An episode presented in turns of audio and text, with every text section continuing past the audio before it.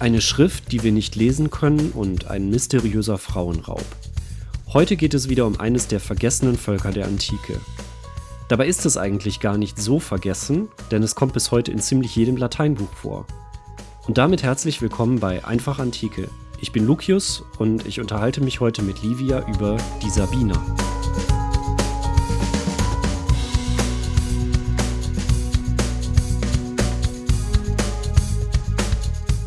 Also Livia, wer waren also diese Sabiner?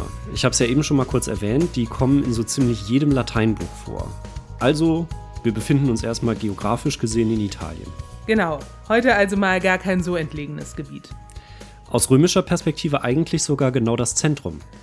Richtig, aus römischer Perspektive sind wir mittendrin. Wir reden hier über Menschen mitten in Italien, über die wir heute kaum noch was wissen und das, obwohl sie zusätzlich auch noch das Nachbarvolk der Römerinnen und Römer waren. Okay, also fangen wir einfach mal an. Was wissen wir denn über dieses Nachbarvolk von Rom? Dass sie mit den Römerinnen und Römern vermutlich gar nicht so viel gemeinsam hatten.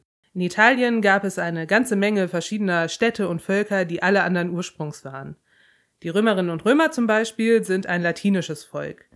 Die Sabinerinnen und Sabiner, über die wir jetzt heute sprechen, waren aber ein umbrisches bzw. ein samnitisches Volk.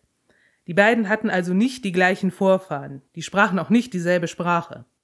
Das ist was, was vielen ZuhörerInnen da draußen vielleicht gar nicht so bewusst oder bekannt ist. In Italien gab es mehrere Volksstämme. Genau, die Latinerinnen und Latiner, die man so als die ursprünglichen Vorfahren der Römer sehen könnte, waren anfangs nur ein Völkchen unter vielen auf der italienischen Halbinsel. Daneben gab es auch noch etliche andere und alle diese Völker haben mehr oder weniger starken Einfluss auf die spätere Entwicklung der Römerinnen und Römer gehabt.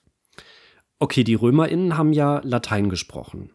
Und du hast jetzt gerade erwähnt, dass die SabinerInnen eine eigene Sprache hatten. Was, also, was haben die denn für eine Sprache gesprochen? Ja, Sabinisch. Ach, ja. ja, also das ist eine oskische Sprache und du wirst nie erraten, was das Problem mit oskischen Sprachen ist. Na, lass mich mal kurz raten. Man kann sie nicht lesen? Richtig. Also wir haben aus allen oskischen Sprachen circa 650 Inschriften. Ja, ganz kurz. Also oskisch ist sowas wie eine Sprachfamilie? Genau, also das ist eine Obergruppe oskische Sprachen, weiß ich nicht, sowas wie romanische Sprachen. Und dann gibt es darunter eben weitere Sprachen, in diesem Fall eben Sabinisch. Und wir haben von all diesen oskischen Sprachen so circa 650 Inschriften. Von allen. Und davon können wir auch nicht so sehr viele lesen. Und speziell aus der sabinischen Sprache hat man so etwa 100 Wörter identifiziert. Und auch die noch nicht mal mehr in allen Fällen sicher. Also wie so oft in dieser Reihe, wir haben mal wieder ein fettes Quellenproblem, weil wir die Eigenperspektive dieser Leute nicht kennen. Wir wissen ja nicht mal, wie sich die Sabinerinnen und Sabiner selbst genannt haben. Wer hat sie denn so genannt? Das waren dann ihre berühmten Nachbarinnen und Nachbarn in Rom. Wir befinden uns hier nämlich ganz in der Frühzeit von Rom, also lange bevor Rom eine Weltmacht war und auch lange bevor Rom die bedeutendste Stadt in Italien war.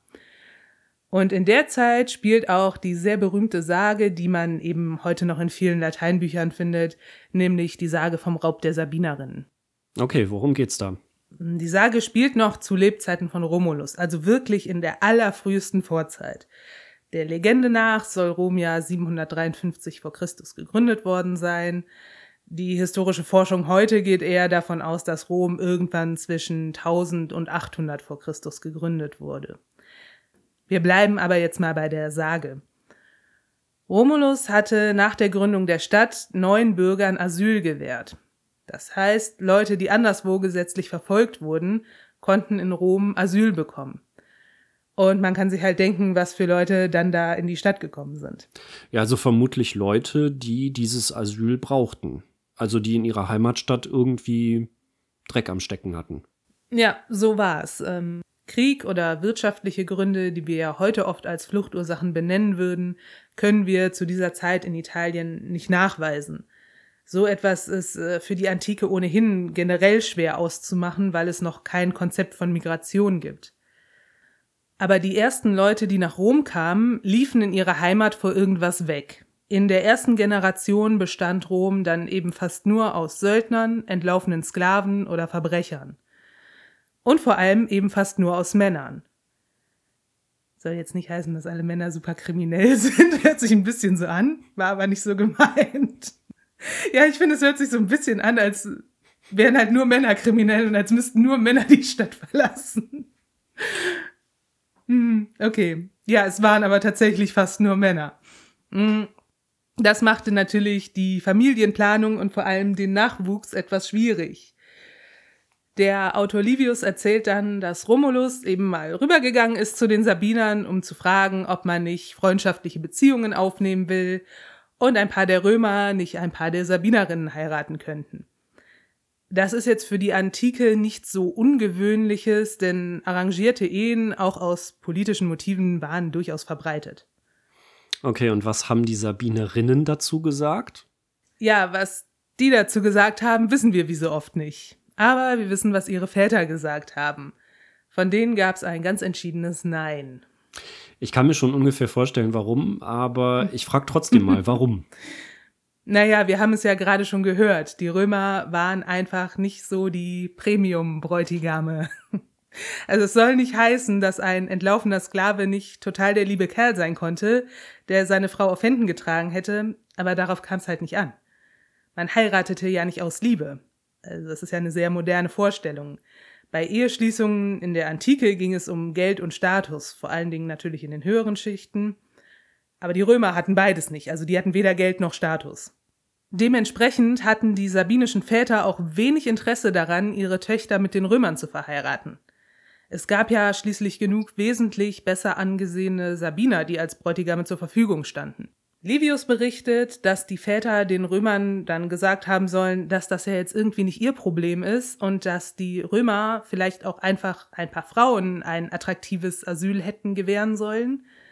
Und dann hätten sie bestimmt auch ein paar Frauen gefunden, die zu ihnen passen. Also Verbrecherinnen. Okay, ja, das klingt nach einer ziemlichen Abfuhr. Ja, das war's auch.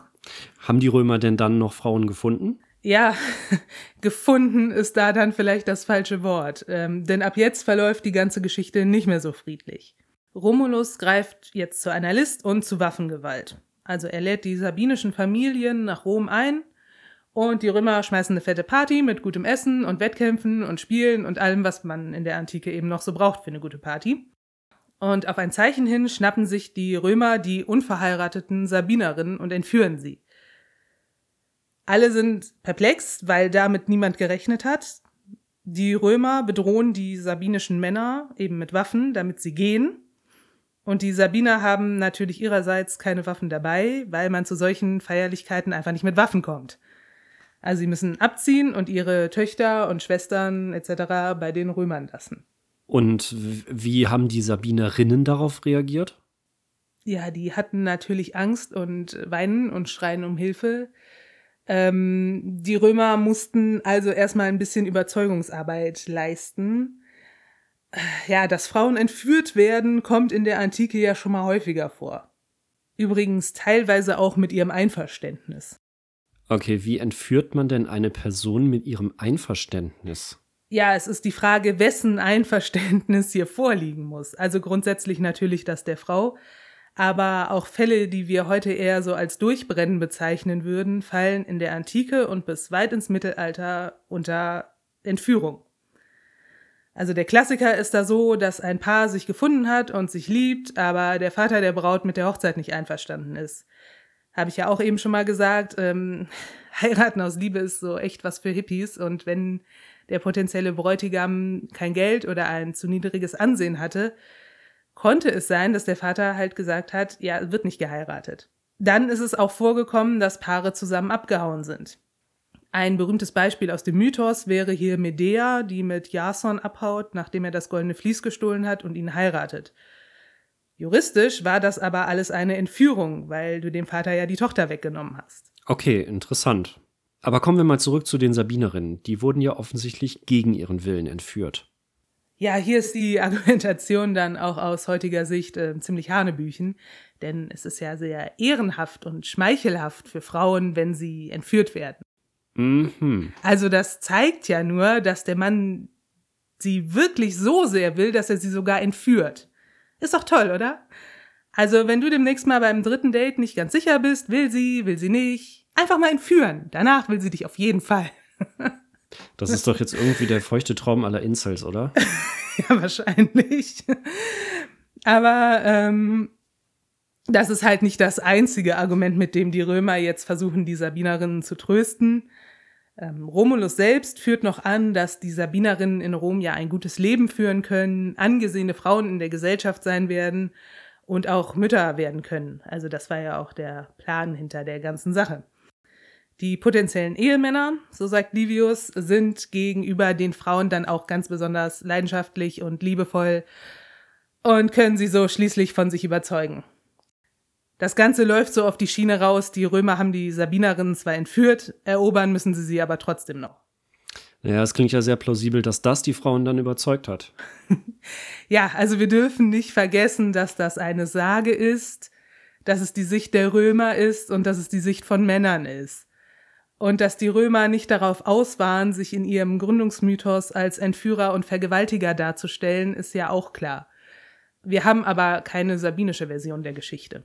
Apropos Sabiner, die gibt es ja auch noch, also die männlichen Sabiner. Wir können ja vermutlich nicht davon ausgehen, dass die das auf sich haben beruhen lassen, oder? Äh, nee, natürlich nicht. Also die stellen Heer auf und wollen sich ihre Kinder und Schwestern mit Waffengewalt zurückholen.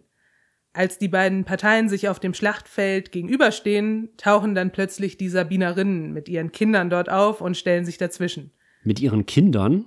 Also das heißt, dann hat es wohl etwas länger gedauert, das Heer zusammenzustellen, oder wie sehe ich das? Ja, offensichtlich. Keine Ahnung. Ähm, am weiten Weg kann es ja nicht gelegen haben. Also auf jeden Fall stellen sich die Sabinerinnen zwischen die Fronten und wirken auf die Männer ein, dass es ja jetzt auch nichts bringt, wenn entweder ihre Väter und Brüder oder ihre Ehemänner sterben. Und auch wenn sie nicht freiwillig nach Rom gekommen sind, haben sie sich offenbar irgendwie mit der Situation inzwischen arrangiert und finden die Römer jetzt auch gar nicht so schlecht. Also jedenfalls nicht schlechter als das, was sie von einer Ehe mit einem Sabiner zu erwarten gehabt hätten. Romulus und der Sabinerkönig Titus Tatius schließen Frieden und herrschen fortan gemeinsam. Allerdings auch nur wenige Jahre, denn dann wird Tatius von einem wütenden Mob mit Fackeln und Mistgabeln erschlagen, äh, weil er angeblich Gewalt gegen sein eigenes Volk angewendet hat. Okay, aber zwischen den RömerInnen und den SabinerInnen verläuft von da an alles friedlich, oder? Ja, also der Sage nach ja. ähm, ab diesem Zeitpunkt sind die Römer und Sabiner auch ein Volk im Grunde. Nach Romulus Tod ist der zweite König von Rom, nämlich Numa Pompilius, sogar ein Sabiner. Und im Gegensatz zu dem Warlord Romulus bringt der Ordnung nach Rom. Er erlässt erstmals Gesetze in Rom und begründet Traditionen, die noch über Jahrhunderte halten. Okay, die ganze Geschichte vom Raub der Sabinerinnen ist ja jetzt nur eine Sage. Wir können ja nicht davon ausgehen, dass das in der Realität genau so passiert ist. Was wissen wir denn gesichert über diese sehr frühe Phase Roms und sein Verhältnis zu den SabinerInnen? Die Antwort wird dich überraschen. Nicht viel. Naja, das überrascht mich nicht. Also die ersten verlässlichen schriftlichen Quellen, die eben nicht mehr nur irgendwelche Mythen erzählen, haben wir aus Rom erst aus einer Zeit, in der die Römer und Sabiner bereits wirklich zu einem Volk verschmolzen sind. Rom wurde ja angeblich auf sieben Hügeln gegründet. Das weiß ja vermutlich jeder und jede noch so aus der Schule.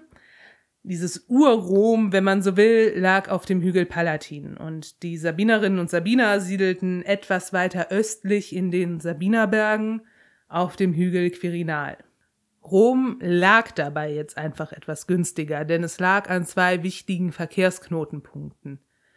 Am Tiber, an dem Punkt, bis zu dem Seeschiffe fahren konnten, und am Landweg an einer großen Handelsstraße, der Via Salaria. Dementsprechend wurde Rom auch relativ schnell größer und reicher und hat sich ausgedehnt. Wie diese räumliche Expansion jetzt vonstatten gegangen ist, darüber gibt es zwei Theorien. Die erste geht davon aus, dass sowohl die römische als auch die sabinische Siedlung immer größer geworden sind. Die römische eben nur noch stärker und ein bisschen schneller. Die beiden haben dann einigermaßen friedlich nebeneinander existiert und sind dann einfach irgendwann zusammengewachsen. Im Grunde so, wie man das von modernen Städten kennt. Also wenn ich äh, heute in Köln von Ehrenfeld durch die Innenstadt nach Deutz fahre, kann ich auch nicht mehr sehen, dass das historisch mal drei Städte waren. Und so in etwa stellt man sich das in dieser ersten Theorie auch für die römische und die sabinische Siedlung vor. Okay, ich vermute dann mal, dass die zweite Theorie weniger friedlich ist. Ja, und sie kritisiert dann auch genau dieses moderne Denken und den Vergleich mit modernen Städten, weil diese Theorie dann eben davon ausgeht, dass die antike Welt viel kriegerischer war als heute. Die Theorie geht davon aus, dass Rom nur überlebt, weil es gut geschützt ist. Wir kennen das aus dem Mythos von Romulus und Remus. Das erste, was Romulus macht nach der Gründung der Stadt, ist eine fette Mauer drumherum bauen. Und so kennen wir das auch von sehr vielen anderen Städten im antiken Italien. Das deutet dann nicht gerade auf eine friedliche Koexistenz hin. Ein bewaffneter Konflikt wird ja auch im Mythos vom Raub der Sabinerin beschrieben. Also zumindest an dem Punkt, dass nicht alles ganz so friedlich war, könnte dann doch etwas dran gewesen sein, oder? Also, dass Rom mächtiger geworden ist, schneller gewachsen ist und mehr Ressourcen zur Verfügung hatte als die Nachbarstädte, ist ziemlich wahrscheinlich. Und wir wissen auch von diversen Städten im Umland, dass Rom Krieg mit ihnen angefangen hat. Was wir mit Sicherheit sagen können, ist, dass die Auseinandersetzungen mit den Sabinerinnen und Sabinern nicht vorbei waren, nachdem die römische Siedlung auf dem Palatin und die sabinische Siedlung auf dem Quirinal miteinander verschmolzen waren. Denn auch außerhalb dieses Hügels hat es noch weitere sabinische Siedlungen gegeben und die haben sich zum Teil erbittert gegen Rom gewehrt. Die letzte militärische Auseinandersetzung ist hier für das Jahr 290 vor Christus bezeugt. Also weit nach dieser mythischen grauen Vorzeit, wo ja der Sage nach schon Friede geherrscht haben soll. Ähm, nach 290 vor Christus sind die sabinischen Siedlungen dann endgültig römisch geworden. Wie ist man denn in Rom mit diesem sabinischen Erbe umgegangen? Grundsätzlich kann man sagen, dass das Ansehen der Sabinerinnen und Sabiner in Rom sehr hoch ist. Viele Familien in Rom berufen sich darauf, dass sie sabinische Vorfahren hätten. Also ich meine, das ist ja auch irgendwo verständlich, denn man möchte ja vielleicht lieber von kulturell halbwegs entwickelten Leuten abstammen als von einem Haufen Krimineller. Die Familie der Claudia ist zum Beispiel so eine sabinische Familie und die hat mit Tiberius, Claudius und Nero in Rom immerhin drei Kaiser gestellt. Einige Römer führen auch das Cognom Sabinus, also das ist dann ein offizieller Namensbestandteil. So zum Beispiel Titus Flavius Sabinus, das ist der Vater des späteren Kaisers Vespasian. Und auf so einen Namen ist man in Rom durchaus stolz. Ich vermute mal, daher kommt dann auch unser moderner Vorname Sabine. So ist es. Gibt es denn sonst noch etwas, was von den SabinerInnen heute übrig geblieben ist? Äh, das ist im Einzelnen etwas schwer auszumachen, weil man eben die sabinische Kultur ab einem gewissen Punkt nicht mehr von der römischen trennen kann. Wir können aber sagen, dass die Sabinerinnen und Sabiner ein Weltreich mitbegründet haben und eine Kultur, die Europa über Jahrhunderte lang geprägt hat. Wir können uns also sicher sein, dass sich darunter auch ein paar ursprünglich sabinische Einflüsse finden. Wir können sie aber eben nicht mehr ausmachen. In der europäischen Kunst ist die Sage vom Raub der Sabinerinnen jahrhundertelang ein beliebtes Motiv. Also es gibt wirklich unfassbar viele Gemälde von Szenen aus diesem Mythos. Und zum Schluss hat es auch noch einen Hochzeitsbrauch bis in unsere heutige Zeit geschafft. Na, jetzt bin ich gespannt. Es ist der Brauch, dass man die Braut über die Schwelle trägt. Also wenn man im Internet liest, woher dieser Brauch angeblich kommt, findet man ziemlich viel romantischen Müll. Die Wahrheit ist, diesen Brauch gab es auch schon im antiken Rom. Also das können wir mit Sicherheit sagen. Warum man das gemacht hat, dazu findet man dann ein paar plausible Erklärungen, dass zum Beispiel das Anstoßen mit dem Fuß an der Schwelle ein schlechtes Omen war. Und bevor jetzt die Braut in ihrer Aufregung möglicherweise an die Schwelle stößt, muss der Mann sie eben drüber heben. Der ist nämlich bestimmt gar nicht aufgeregt bei seiner Hochzeit. Egal. Aber, mm, also das ist diese eine Erklärung. Anders beschreibt es Plutarch in seiner Romulus Vita, dass dieser Brauch eine Erinnerung an den Raub der Sabinerinnen ist. Er erinnert daran, dass die ersten Frauen in Rom ihre Männer eben nicht freiwillig heiraten wollten und dass man da ein bisschen nachhelfen musste. Okay, also wenn das stimmen sollte, wäre das vielleicht nicht gerade die schönste Hochzeitstradition. Aber das werden wir vermutlich nie klären können. Und wenn ich mir das Ganze so nochmal insgesamt anschaue, dann wird wohl auch vieles andere im Dunkeln bleiben müssen. Immerhin können wir sagen, dass die SabinerInnen ein paar Spuren auch in unserer heutigen Zeit hinterlassen haben. Grüße gehen raus an alle Sabines da draußen. Ich danke dir jedenfalls schon mal ganz herzlich für den Einblick in die Geschichte der Sabiner. Ja, sehr gerne. Wir sind nämlich an dieser Stelle schon am Ende der Folge angekommen. Wenn ihr mehr über vergessene Völker der Antike erfahren wollt, abonniert gerne diesen Kanal und schaut für weitere antike Themen gerne in unsere anderen Videos und Podcasts rein. Wir freuen uns auf euch und bedanken uns fürs Zuhören.